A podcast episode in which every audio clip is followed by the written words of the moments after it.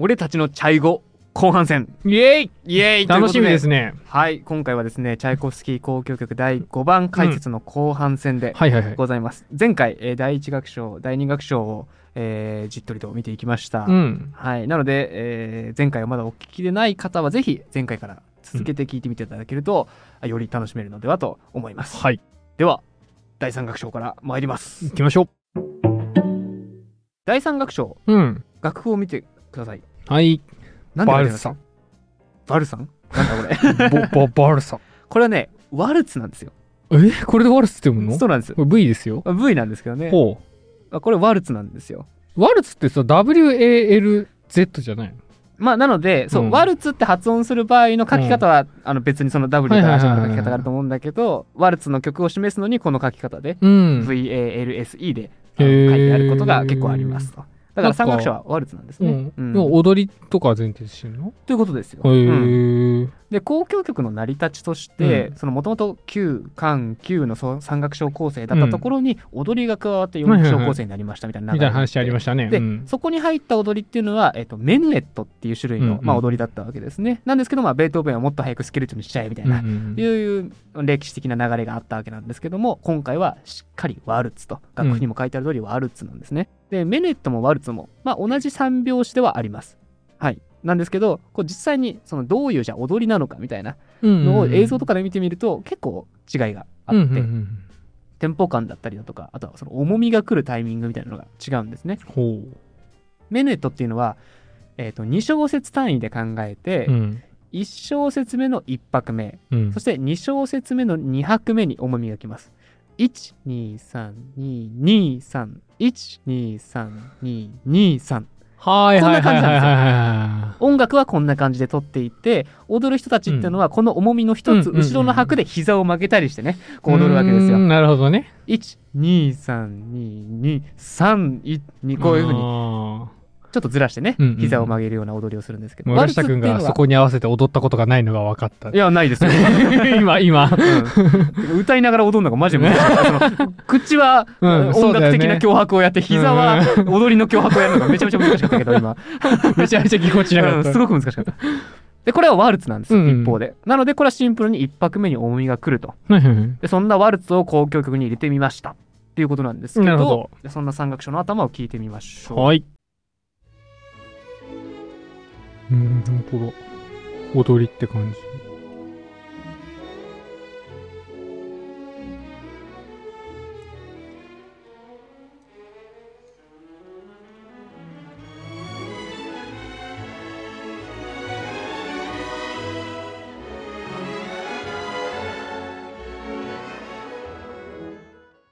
こんな感じなんですね、三全楽章。然雰囲気違うね。全く変わりましたね。ガランと変わりしました。で、すごい言ってくれた通り、踊り。た。うん。まさに踊りなんですけど、うんただその123223っていうのを期待するんだけれども、うんスコアを見てみると1拍目に存在してる音ってメロディーしかないんですよね。うん。タラララララしかなくて、うん。それ以外の伴奏っていうのは2拍目と3拍目に入ってくると。本当だねだ。から1拍目がない状態でメロディーが入ってきて23。23っていう、うんこう伴奏形を作るわけですよねだからなんかねこう前回もね第一楽章第二楽章で1拍目がないとかねうん。頭がないとかそういうこう一拍目透かしみたいなのがうん入ってたわけなんですけど、ここでもまだ自信がないのかもしれないし、うん逆にもはや遊んでいるのかもしれない。ようなねそんな感じがしてきますと。でこの踊りの感じっていうのをずっと続けていくんですが、また途中で表紙感を崩していきます。うん。うん、そんな場面いのそんなことしちゃってワルツで。やります。チャイコスキーやります。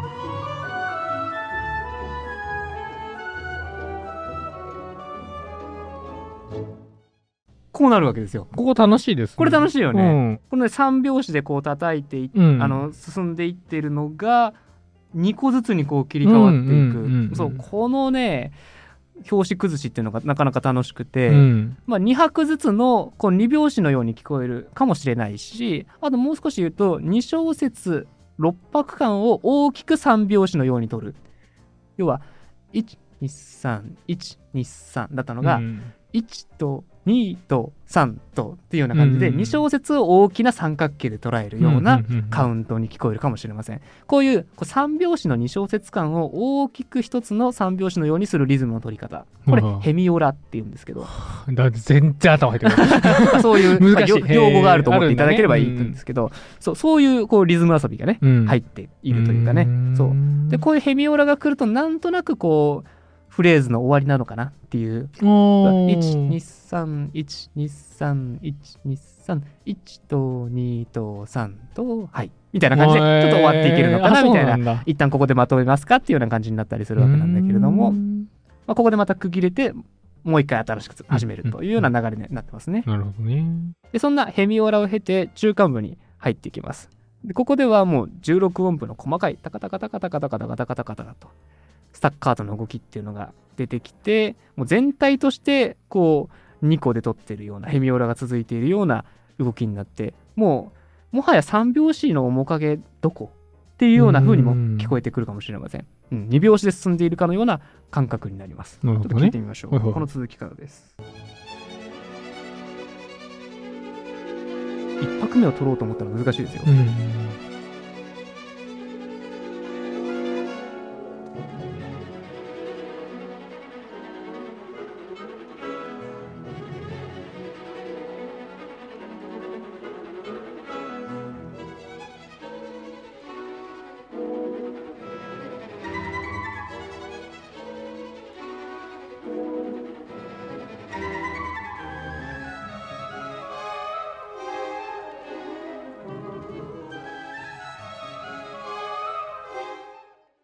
もう目が回りそうなんですけうんとどね。今どこだか分からないですよね そうね、これでもパート譜も見てもそうだし、うんスコア見てももうちょっと初見で追うのは難しいような、んあのー難しいリズムが、うん表紙が続いていくんですね。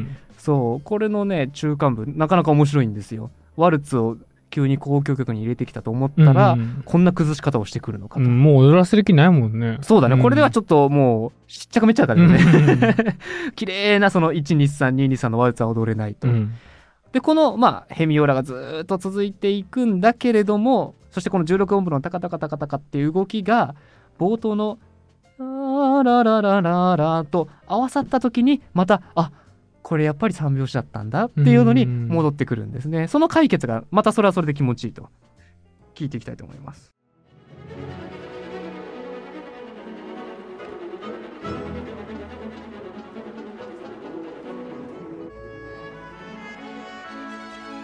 じゃあ音源変わったのかと思った。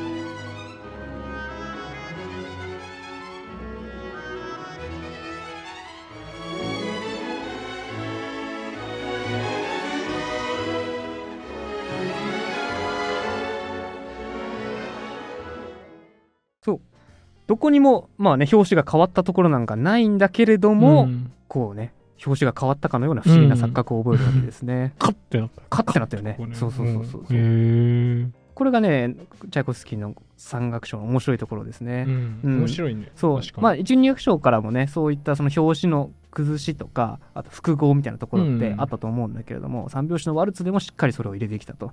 うん、で交響曲にそのワルツを入れた理由あんまりそういうことはなかったのにこれまで、うん。その他の作曲家も含めて、まあ、ワルツがその時、えっと、大衆性があって人気だったっていうこともあるらしい。さっき言ったそのワルツをうん。ヨハンシュトラウスはいはいはいはい。2世の曲とかもすごくもう売れていたしとか、うんチャイコフスキー自身もワルツが大好き。あそうだったんだね。もうそれはバレエいっぱい書いてるわけですからね。ああそうだね。ん。そうだよね。いっぱい書く人ですから。そっかそっか。うん。踊りと音楽っていうのに対して一層思い入れが深かったそうのかもなんですよね。ねまあその実際にねそのバレエとしてやるには難しいのかもしれないけれども、うん。途中の部分なんかね。オーケストラの管弦楽曲としてのワルツでこう面白い遊びを入れてきたというふうに言うしても要のかもしれない。素を入れちゃうっていうね。うんそしてまた最初の方に戻っていった後終結部に入っていきたいと思うんですけれどもここでまた第一楽章から続く固定楽奏うんが聞こえてきます。はいはい第一楽章もそうだし第二楽章もまあそうだったんですけれどもあの旋律っていうのは4拍子系でした。うん。ターンタタターンタタタンターン1234で取っていくんですけど、うん。これは3拍子の曲なので3楽章は。さああの3楽章に合うように3拍子用にアレンジしてありますんで、まあ、音符の長さの比っていうのは若干変わってはいるんですけれども、バランスとかメロディーの工程っていうのはあ一緒ですね。うん。聞いてみたいと思います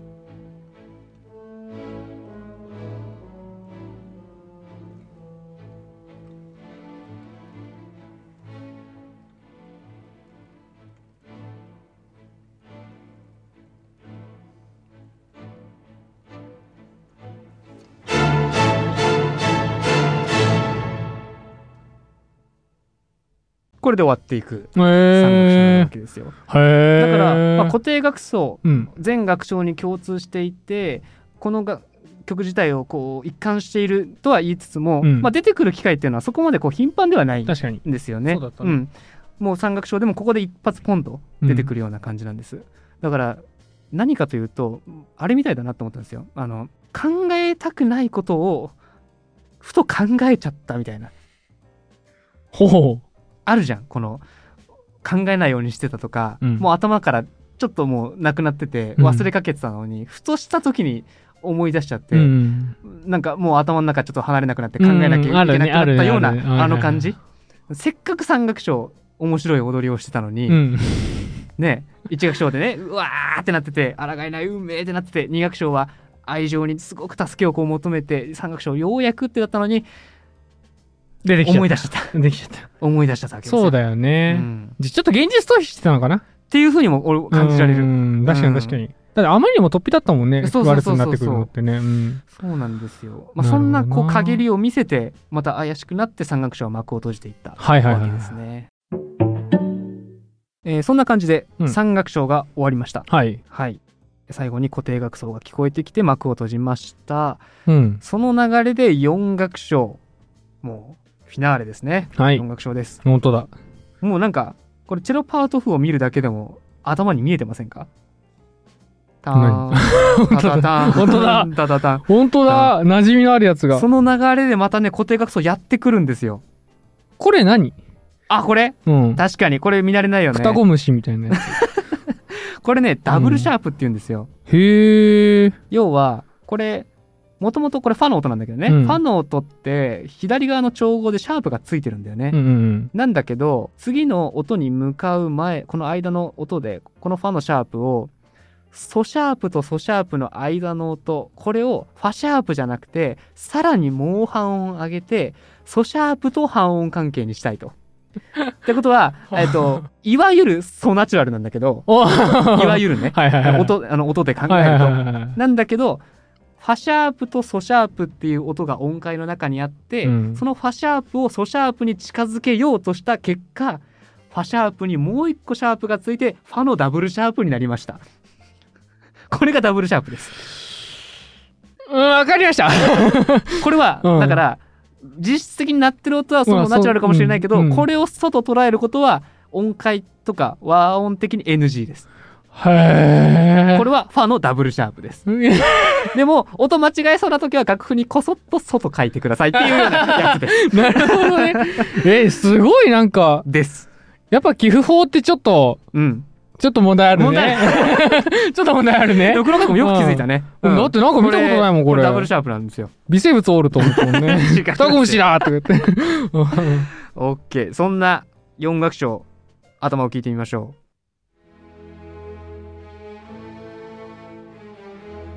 あ終わりそう。う。うん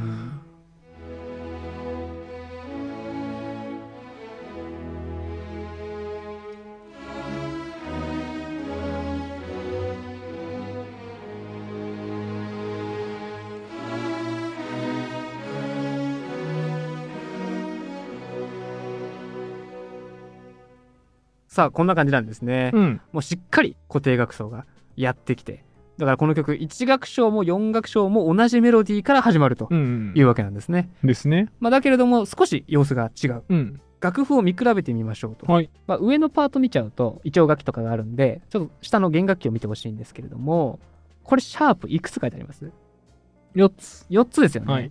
第一楽章の冒頭シャープいくつ書いてあります？1個。1個なんですよ、っうん。てことはシャープの数が第一楽章では1個だったのが、うん。第四楽章では4つに増えてるわけですうね、ん。何が変わったんですか？何が変わった？蝶腸が変わったということなんですよ、ね。うん。そうなんですそうなんです。でこれは何どういうふうに変わったかというとん。もともとミノートうん。を主音とする暗い腸。から同じく、えーミノートを主音とする明るい腸、これ同種腸って言うんですよ。同じ種の腸と書いてね、同種腸へと転調しましたと。うん。いうことでここさっきの暗いから明るいにここでやっと来たと。はいはいはい。いうわけなんですね。マイナーからメジャーに来たんだけど、うん、根幹になる音は変わってないよっていう話ということですね。ということですということはチャイコフスキーはこう運命に勝ったんでしょうかと。うん。うん。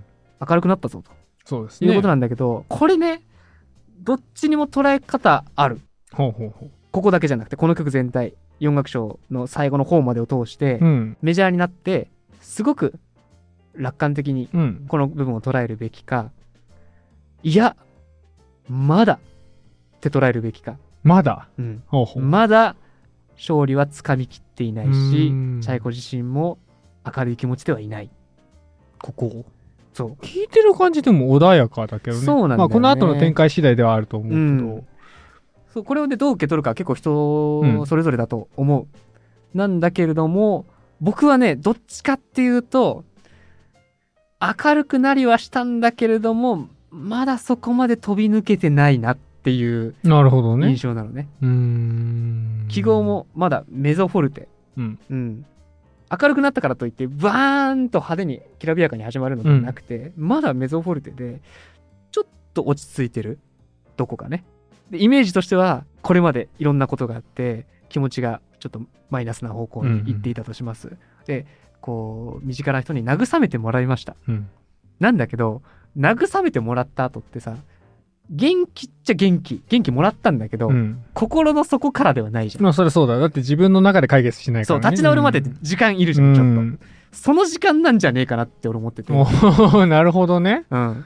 はいはいはいはいはそう、ここでようやくうん2、3楽章で、だいぶ無視してきた固定楽奏をめちゃめちゃ繰り返すんですよ。い。へえ。今、チェロとかバイオリンがうんそのメロディーを弾きました。弾いてましたねで、途中で止めたんだけれども、その後もずーっと、その固定楽奏が聞こえてくる。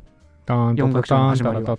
そう。ようやくここで、向き合い始めたんじゃねえのかなとお思うわけ。ーはいはいはいはで、この後に、弦楽器、チェロとコントラバ、あとビオラも含めて、かな、うんセカンドバイオリンもやってるか？い。うん。タラララララララララララなんてこの3連符でダラララダラララ動いて、うんうんうんなんかすごい頭と心ぐるぐる回してるようちょっと不安な感じ。定だねそれもね。そううん。なんかまだなんだよと。うん。まだ吹っ切れないんだよって感じが僕はするわけ。はいはいはい。それ聞くと確かにそうだね。そうまだ逡巡してる感じがある。これまだなんですよ。うんうんちょっとこの続き聞いてみて。あ、聞きたい聞きたい。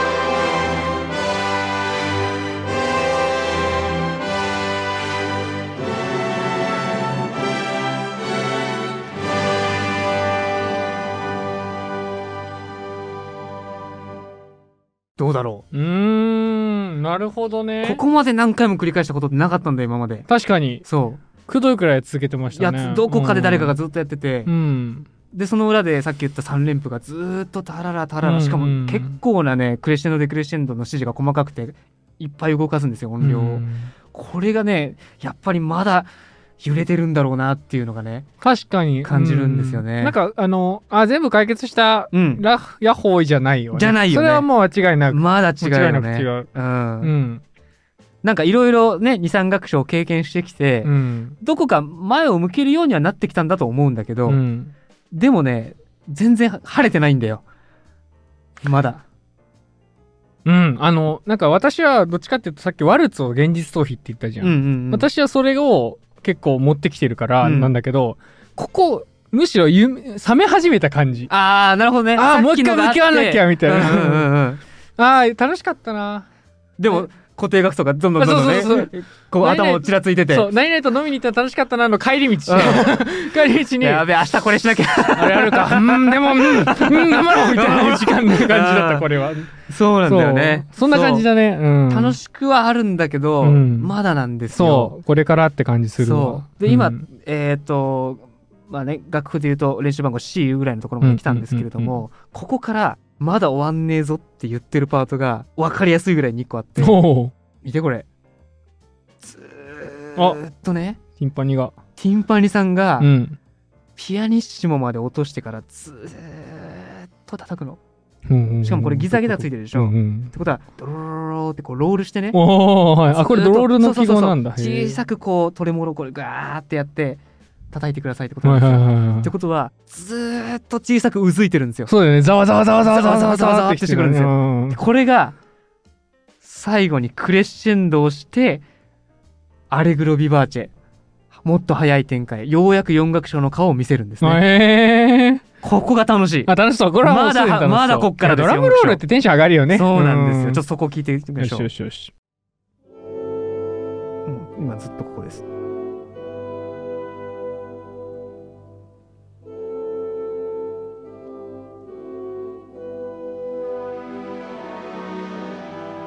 一楽章のもやを思わせるようなね。うんうんうんうん。うんまた思い出しちゃったね。あか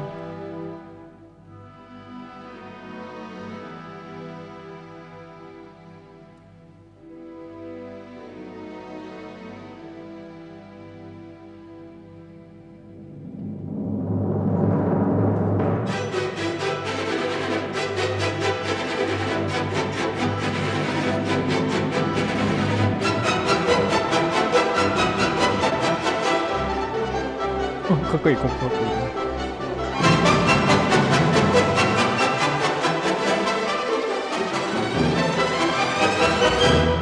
これなんですよ。これが四楽章です。タッタッタララッタッタッタッタのとか一応かっこよかった。いや、じゃんじゃんじゃんたかたかたかたこうこれやっぱ嫌なんだね。やんなんだよ。嫌だね一発目はやんなんだよ。でもかっこよかった。ここここが一番かっこよかった。これがかっこよよくて、そう、このね、ティンパニーの持っていき方も、これもね、いろんな音源あって、しかもさ、引きすぎ、こう引っ張りすぎないところ。うん。結構切り替え早かったよね。ガッとそうだね来。るとそう、結構貯める音源もあるよ。うんうんうん。あ、そうなんだ。で、でしかも、あとはその、最後の一、最後のって言ったらいけないかな。あの、ちょうど暗いところ、そして激しいアレグロビバーチェに入った一発目を、ドーンって分かりやすうんうんくうん。叩く人もいれば、うん。今のはそこまでしなかった。うんうんう。うん。んそんな、その後もずーっとトレモロが続いてるから、うんうん一発分かりやすいことはせずに音量として向かっていったような感じがあるんだけど、そこをバーンって叩く人もいるしうん、それ、それはそれでねガッときそうだかっね。こいいんだよね,、うんいいね。正直。そっちもいいんだよね。パーンと切り替えが入ってくるのはいいですね。でさっき黒川君が言ってたダンダンダンダンってこの動き、これねホッチキスのシーンみたいな記号が続いてるでしょ？ってことはこれ全部ダウンでやりなさいってことなのよ。わあ、へえ、忙しいね。だから交互に弾いてちゃいけないわけ、うん。全部ダウンでやんなきゃあないけなわけ。たがいつも、ってやってるとこあるから。そう。これはもう運動です。これはスポーツです。うん、あなたダウンの時の気合の入り方、尋常じゃないすごいんですよ。うん。そうなんです。もうね、この後は本当に今のこの目まぐるしい感じっていうのを引き継いで、いろんな旋律が出てきては、そう長くないうちに消えていく。う。うんん、この辺もなんかね、いろんなものがありすぎて、もう逆に何も言えないっていう ぐらい、なるほどね。怒涛の怒涛。普通に忙しい。普通にね。普通に忙しい。これ、あと余談なんだけど、うん。この曲のチェロパートのこんなことしてるよって演奏動画を僕 YouTube に上げたんですよ、自う分の。ん。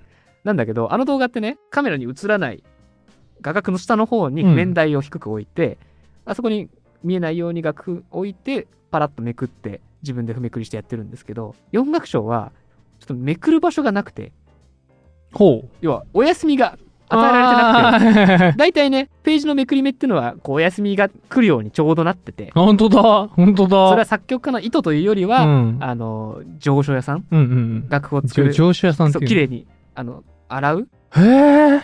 うん。上、えっと、浄水の浄。そうそうそうそうそうんんね、楽譜を整えてくれる方っていうのはいはいはいはいがいらっしゃるわけですよ。やっぱ作曲家の書いた楽譜が綺麗とは限らないから、それは販売用に綺麗にしてくれる方っていうのそれがいるんだけど、上司屋さんっていう。そうそうそう。その方のお仕事うん。でどうにかできる範囲はやってくれるんだけど、うん4楽章に関しては、もう、そんな休みはねえと。無理です。無理ですと。職人が手を挙げ。そう。じゃあ、弦楽器ってどうしてるの？うん普段ってことなんだけど、それは2人1組で弾いてるから、うもう一人がめくって、もう一人は弾き続けるってことが可能なんだけど、うそうだね。あのチェロパート動画で 僕が譜めくりをしたら、そこの時間な、誰も何も弾いてないことになってしまうんで、どうしたもんかいの？って思って、結局どうしたかっていうと、この1ページ、この1箇所ですよ。このうん13ページから14ページのつめくりができないだけで、4楽章全部アンプしました。ええ いや別にいいじゃん、コピーして広げればさ。いや、もう、うんコピーして広げてもちょっと間に合わんと思ああ、って。そうなんだ。脳筋だな。ずっと大会系だな。それぐらいね、へー4楽章怒涛です。本当に怒涛です。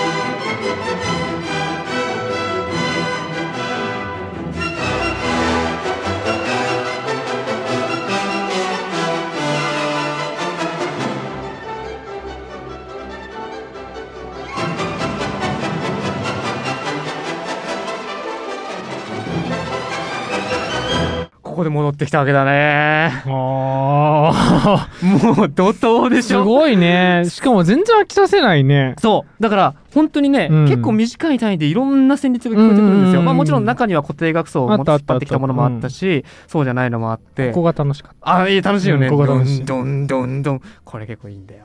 そう。本当にね、息をつく暇もない。うん。今のところまで。しかも今のところからもずっと続くし。うんやっと戻ってきちゃっただけだから、うんまた始まるから。そうだね。この怒涛っぷりがね、はあ4箇所すごいのすよ。ごいな。ただこういろいろあって、うんもういろいろね楽しむところがあるって言ってしまえばそうなんだけど一個言えるのはそういろんな旋律を経てなすすべがなかった状態からだんだんこう行くしかないよねっうんていうような気持ちに、吹っ切れたような。うん、変わってくるっていうところなんですうよ。今日聞いてる音源とは別の音源で、うん。後でこれ紹介しようと思うんですけど、うんうん俺今の部分とかあとこの後のねまたずっと続いていく部分、うん。俺聞いて笑っちゃったんだよね。すっげえニヤニヤしちゃって。うん。もう行くんだよね行くしかないんだよなって、うん帰り道言ってたもん俺。言葉に出して。そうだよねはいはいはいって行くしかないよねって、うん。僕歩きながらそういうこと言うんですよ。一人で。怖い。こう後ろを向いてただ流されてたのがうね、ん前向き始めたんですようん。でこの後さっきのまあ帰ってきたような部分を繰り返した後ちょっとポコめのモストで そのあのさっき黒川君がねあの、コピペの練習って言ってたところなんですけどはいはいはい3連符がずっと続くところで、うんねすごいですね。まあ、ちょっと別の部分に入っていってこっからうん。集結部に向かっていこう。というところでございます。ちょっとだけ飛ばしてその部分いきますね。こ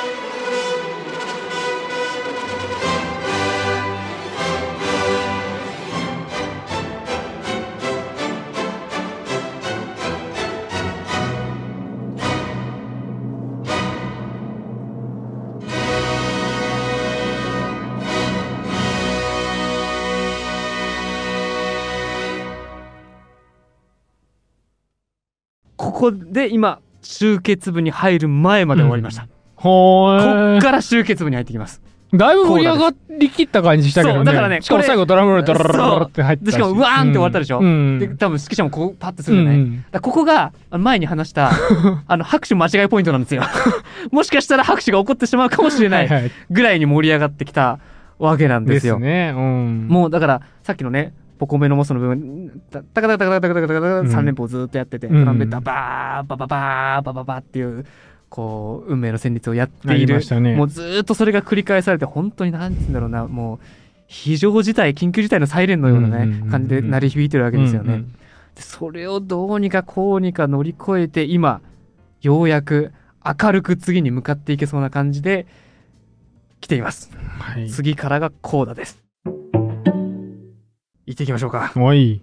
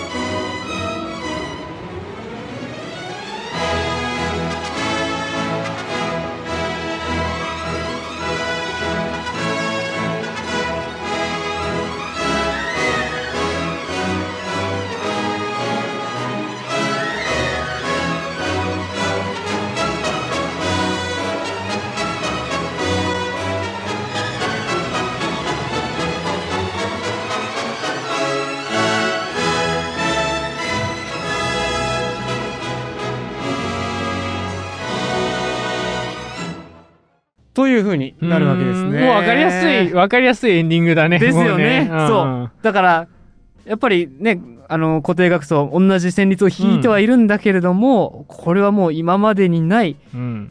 1楽章の冒頭とはもちろん違う4楽章の冒頭とも違う、うん。これ以上ない堂々とした旋律なわけですよ。ですね。もう勝ったんだ運命に勝ったんだ自分の手で掴み取ったんだっていうような感じですよね。意気揚々としてましたうね。もうんここら辺の歩幅が広いのがよくわかりましたね。ですよね。そうなんですよ。そう。もうどんな運命だってどんと来いと。うん。ね今回散々一泊目スカッシュとか言ってきたけど、ねもうどこの一拍目も逃してやるものかっていうぐらいね しっかり刻んでいきますよ確かに。これがすごいんですよね、うんで、今十分盛り上がったと思うんですけど最後、うんうんこれまだその最後のページの半分も終わってないんですよ、ね。ここから2回テンポの変更があります本当だ。まだ終わらない。まだ終わらないがチャイコです。ま あ引きます。ね、引っ張りますね。引っ張ります引っ張ります。ちょっと最後このプレストからそしてモルトメノモッソ行っていきましょう。はい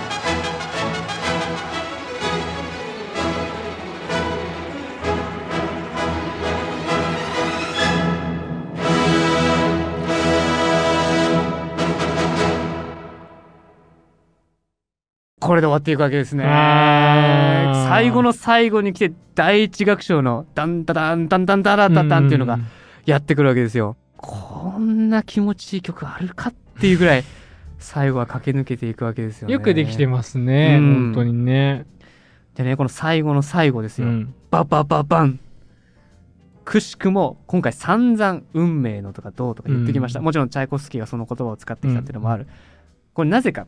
うん。それだけじゃなくてこの交響曲が5番であること、うん、そして暗いから明るいに向かっていくこと、うんうん、これが完全にベートーベンの運命なんですよね。うんうんうん、ババババーンっていう運命の動機、うん、あれがずっと続いていって、四楽章にはバーンバーンバーンバンバンバンバンバンバンと明るくなっていく、うんうん、あの流れまさにそのものなんですよね。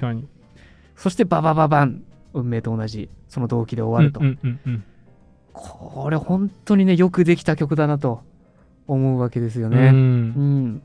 まあ、あのチャイコフスキーのこれ5番。その有名だって言った4番と6番ね、後期交響曲の中でチャイコフスキーにした感情が抑えられてる方って言われてるんです。これで？5番。あ、そう。4と6の方がっていう意見もあるんです。弾けてんだ。うん。なんですけど今日説明してきたような曲の流れとかそういった意味では最も綺麗に整えられたかつエネルギーもあふれた、うんううんん演奏される機会の多い名曲だとうん。いうふうになっているわけなんですよね。なるほどねこれがチャイゴなんですよ。うん。そう、個人が出てる感じがした。人そう感じ。もうまさにうん。チャイコそのものなんですよこれはうね。んてな感じで、うんチャイコフスキー交響曲第5番をうん。解説してきました。ありがとうございます。ご苦労様です。お。疲れ様です。長く聞いてきましたね。うん、こういう機会じゃないとね、多分聞かなかったと思うんですよ。さっき言ってくれたように、うん。4と6が有名だっていうから、うん。それが有名じゃない曲をね、長い尺聴けるほどね、僕はまだクラシックうん。アマチュアなんで。めだし4とちゃめちゃアマチュアなんで。6も、うん。そのなんていうの爆発してるとは言いつつも、その旋律一個だけ抜き出してこれってあの曲だよねってなる部分があるかって言われると、う多分そんなにないと思う。あ、そうなんだ。うん。へー。4と6でさえ、うん、交響曲はそこまでそのメロディーが飛び抜けて有名とかそういうことではないんですよ。うんうんうんうんだけどこうやって聞いてみるとそこにはもうものすごいエネルギーが詰まってて本当にね疲れますよ。えっと弾いてても聞いてても。うん、確かにエネルギーは凄まじいよね。うんうんそうなんですよ。であのちょっと途中で触れたねうん。僕がとある帰り道で聞いたうん最後の音源、これは1990年録音の、えーレナード・バーンスタインっていう指揮者がうんうん指揮をしたニューヨークフィルハーモニーの。えーと演奏なんですよ、これの何がすごかったか。4楽章で今開いてるこの最後のページ勝利をつかんでからのテンポ、うん。まあ、というかまあ1楽章からずっとね遅いのと速いのとの程度がもう極端だったんだけどギャップがあれだったんだ。そう遅いだそしてすごく速いだをぐわーっと過ぎてきて、うんもう行くんだよ行くしかないんだよなって言ってもうニヤニヤニヤニヤしてここブワーっとコーダの前来ましたう。うん。コーダ入りましためちゃくちゃゆっくりだったのえー、あ、逆に？ゆっくりだったの。最初聞いた時まあその僕の聞きなじみで言うとやっぱり今聞いた音源とか、うんもうちょっと早い曲もあの音源もあったから、うん。その結構進んでいくもんだと思ってうた、ん。で途中でさ連符とかジャカジャカジャカジャカとかやってたけど、ね。すごい早いもんだと思ってたんだけど、最後もう、はできるだけ可能な限り早くして終わらせそうだよね、うん。その流れなんだけ、ど、その音源はうん。もう真逆。ダララダララダララダララダララ。だからこの連符のところもダカダカダカダカダカダカダカダカダカダカダカダカダカダカダカ全然弾ける。